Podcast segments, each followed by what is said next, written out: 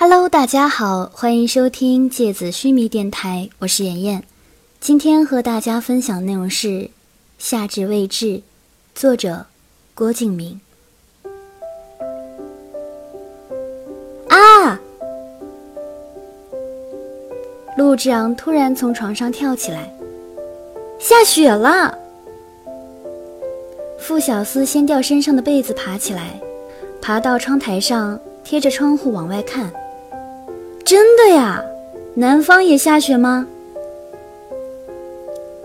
陆之昂也跳起来，坐在窗台上。傅小司朝着浓重的夜色里望出去，尽管地面依然湿漉漉的，反着路灯的白光，并没有像浅川一样的积雪，可是空中那些纷乱的雨丝中间，确实是夹杂着大片大片的雪花。虽然称不上鹅毛大雪，却。的确是大雪啊，难得呀！陆之昂的手指搭在玻璃上，无规则的敲着。上海都会下雪，我觉得这应该是吉兆吧。你明天肯定会拿第一名的。这哪儿跟哪儿啊？完全不搭界的呀！尽管语气是不冷不热，但傅小司看着陆之昂的眼睛里却充满了感谢。陆之昂很开心的笑了，正要说话，就听到立夏房间一声惨叫。等到傅小司和陆之昂打开立夏并没有锁的房门时，映入眼帘的却是立夏跳在电视柜上大呼小叫的样子。立夏听到门开的声音，回过头来，看到站在门口的两个大男生，自己正垫着脚尖站在电视柜上。动作就在瞬间定格。傅小司张着嘴巴，一副搞什么飞机的表情，而陆之昂已经靠在墙上，捂着肚子，笑得一副要撒手人寰的样子。你干嘛呀？傅小司伸手指了指立夏，下来呀，站那么高干嘛？而且叫那么大声。陆之昂一边笑一边搭腔，一副少女被色狼强暴的样子。有蟑螂呀！立夏看了看地上，确定没有了，才有点尴尬的下来。傅小司指指陆之昂说：“你怪他喽，他订的旅馆。他一直说这家旅馆很好很好，我都怀疑这家旅馆的人。”偷偷给了他中介费。陆之昂大小拇指扣在一起，伸出食指、中指、无名指做发誓状，说：“上天作证啊，完全是因为这家旅馆离你比赛的地方近，好吧？我是好人啊。”小四说：“要么我们陪你一会儿吧。”陆之昂接过话说。我们在房间还发现了围棋，小司很会下呀，他从小学就开始学下围棋了，叫他教你也行。立夏张大嘴巴，觉得吃惊。听着摇滚乐的人从小学围棋，这个是笑话吗？不过看着傅小司认真询问的表情，又觉得不太像是在说笑。嗯，没事了，你们先回去啊。立夏的脸也有点红，不敢要求他们留下来，不然更加尴尬。傅小司哦了一声，而陆之昂把手搭到傅小司肩膀上勾了一下，冲立夏坏笑说：“要么小司陪你睡呀。”门砰的一声关掉，差点撞到陆之昂鼻子上。傅小司看着他说：“你的冷笑话可以再冷一点，没关系。”陆长说：“我又没讲笑话喽，是他自己想到了一些令花季少女又梦幻又不敢开口的事情吧。”刚说完，门突然打开，一个枕头直接砸到陆之昂头上。陆之昂，这里是三楼。再胡说八道，我就把你扔下去，摔不死就冻死。被使劲关上的门里传出来立夏的吼叫。陆之昂拿着枕头，嘿嘿的笑说：“他学我，哈，扔枕头。”傅小司根本就没打算理他，穿着拖鞋回房间去了。厚厚的被子，白色干净的床单，陶瓷的茶杯。有着宽阔的窗台，可以坐在上面看外面深深的梧桐树影。木质的地板，木头的门和桌椅，大衣柜，大梳妆台，一切都好像老上海的片子里演的那些沪上人家。立夏窝在被子里的时候想，确实是像陆志昂说的那样，是很好的一家小旅馆呢，而且价钱还很便宜。真不知道他是怎么找到的。想起来，他已经不再是以前那个什么事情都要依靠小司的大男生了。相反，他却在帮着小司做很多的事情。想想这个世界真是神奇。早就说了，他们两个都是神奇的物种嘛，美貌、智慧、幽默。善良，才华，应该是冥王星的人。立夏想，然后睡了过去。梦中傅小司拿了第一名。半夜醒来的时候，还因为以前听说过的梦都是相反的论调，着实吓了一跳，连着呸呸好多声。下午一点半到五点半。长达四个小时的比赛时间，因为是现场命题，所以每个考生都很紧张。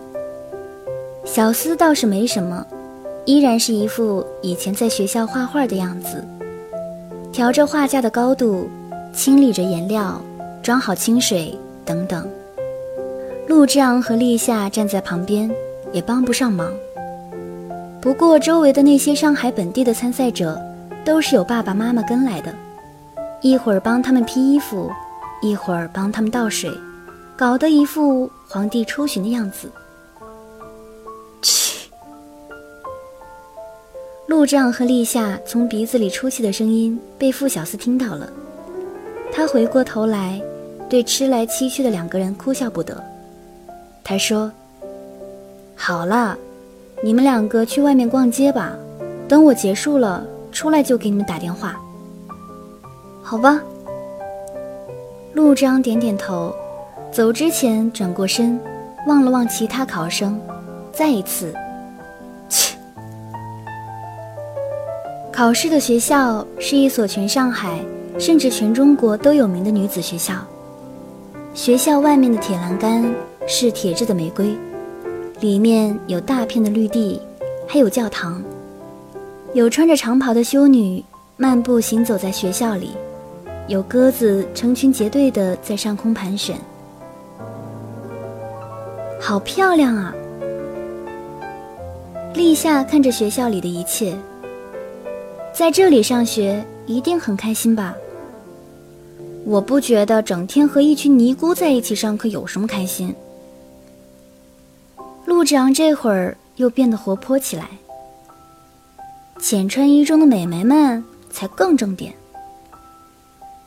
说完，还自我肯定的点了点头，像是非常同意自己的看法。两个人坐在学校外面的长椅上，面前是一条四车道的马路，往来的车辆很多，行人也很多，骑自行车的人更多。有穿着西装的中年男子，也有提着菜篮子去买菜的妇女，还有很多穿着各种各样制服的学生。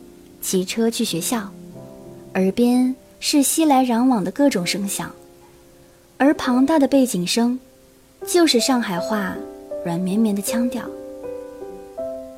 陆章起来去买了两瓶绿茶和几个饭团，然后两个人一边聊天一边吃东西，倒也不觉得时间难挨。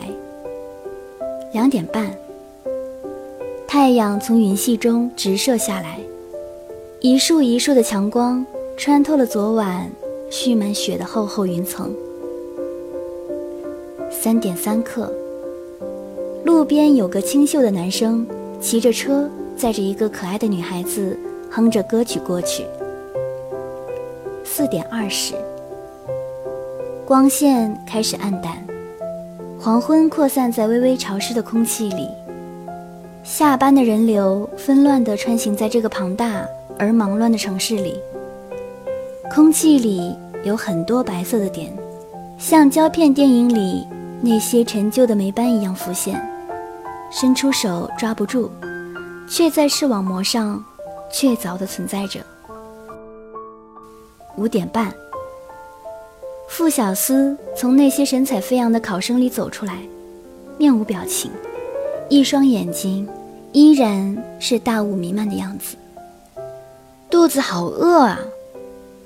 他抱着美术用具站在校门口，对两个人说：“我们去吃饭吧。”叫了一碗牛肉面，厚厚的汤面上浮着大把的香菜。傅小司是不吃的，通通夹到陆之昂碗里，顺便抢回几块牛肉。从脸上看不出他的情绪，所以也无从得知比赛情形。陆之昂两三次张了口，都被硬生生的堵在那里。最后把话重新咽回肚子里去。嗯，那个，还是立夏开了口。决赛画的什么？不安的语气。怕触及某些敏感的神经。哦，比赛啊！因为埋头吃面，所以咬字含糊。是命题的，叫“从未出现的风景”。傅小司抬起头，脸上也看不出是喜是悲。名字呢。陆之昂拿着筷子敲着碗的边缘，叮叮当当的。那你画的是什么呀？外星人轰炸地球吗？还是音速小子大战面包超人？那是你的领域，我高攀不起。傅小司白了陆之昂一眼，也没画什么，就是一男一女吧。后面半句是说给立夏听的，一男一女。立夏小声重复着，也想不出来到底是什么样子。不过看起来小司也不像心事重重的样子，所以稍微放了点心。本来是说素描速写，或者色彩都可以的，没有硬性要求。傅小司接着说：“不过我想，反正我上色快嘛，就直接选了色彩。”立夏和陆之昂只有吞口水的份儿，像这种“反正我上色快”的话，也不是谁都轻易敢说的。哎，你知道吗？傅小司低着头吃面，间隙里突然说。我今天和严墨在一个考场。啊，上一届画芦苇画出名的那个女孩子。陆之昂笑眯眯的，漂亮吗？傅小司抬起头，翻了个白眼。嗯，我的意思是。陆之昂抓抓头发，有才华吗？不过傅小司已经准备不理他了。一年后，在小司的第一本画集里，我第一次看到他比赛时创作的那张从未出现的风景。画面上是一个站在雪地里的穿黑色长风衣的男孩子，半长的微翘的头发，抬起头，全身上下在雪地的纯白里被映得毫发毕现。有一双失去焦点的大雾弥漫的眼睛，而天空的大雪里，有一个模糊的白色的女孩子的轮廓，从天空微微俯身，像是长出白色羽翼的天使。轮廓看不清楚，却有一双清晰而明亮，如同星辰的眼睛。两个人在大雪里安静的亲吻，那一刻，世界静默无声。这是从未出现，却永恒存在的风景。一九九九年，立夏。第二天去颁奖典礼的现场，很多的参赛选手，很多的画坛前辈，周围很多的工作人员忙来忙去，忙着调音，忙着测试话筒，忙着布置嘉宾的位置和姓名牌。小司三个人进去之后，找到最后一排座位坐下来，抬起头，看到自己前面就是研墨，不由得又开始紧张起来。那种感觉真的很奇妙。以前自己一直喜欢的画手突然出现在自己面前，看着他们的样子，想起他们笔下的画，感觉像是被很多的色彩穿透，在内心。重新凝固成画面，有很多的人都在交头接耳。有个男生在前面一直很得意，好像昨天晚上组委会就已经通知他，他是一等奖其中的一名了，自然得到周围人很多人的羡慕眼光。路长不由得问小司：“你接到电话了吗？”小司说。我又没留下手机号，怎么会接到电话？之后颁奖典礼就开始了，扩音设备不是很好，加之坐在最后一排，声音断续着传进耳膜，很多句子纷乱复杂的散发在空气里。傅小司一直紧握着手，虽然脸上看不出任何紧张，拇指却一直扣着掌心，而且很用力。整个掌心都有点发红，微烫的热度。那些撞进耳朵的句子有：这次大赛的水平非常的高，超过了第一届。来自全国各地，各个年龄组的发挥都很超常。美术形式多种多样，代表了中国年轻一代美术创作的最高水平。这也是组委会所期待达到的目标。直到听到那句“高三年级组第一名傅小司”时，小司才觉得世界在一瞬间冲破黑暗，光芒瞬间照耀了干涸的大地，河床汩汩地注满河水，芦苇沿岸发芽，成千上万的飞鸟突然飞过血红色的天空。高三年级组第一名傅小司。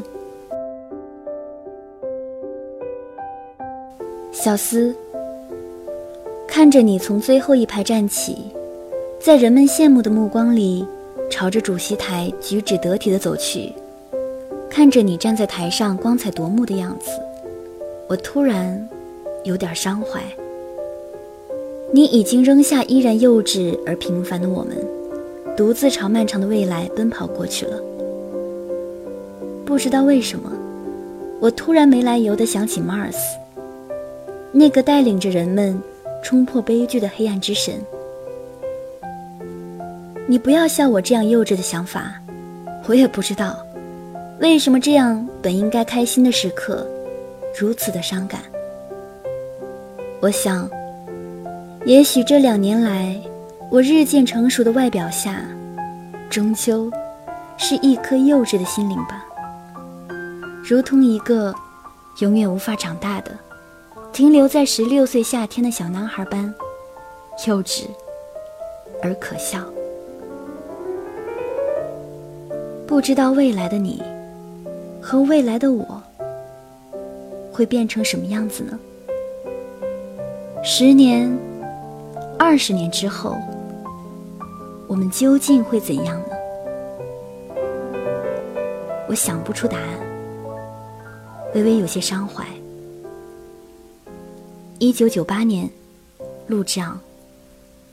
好了，今天的节目到这里就要结束了，大家晚安。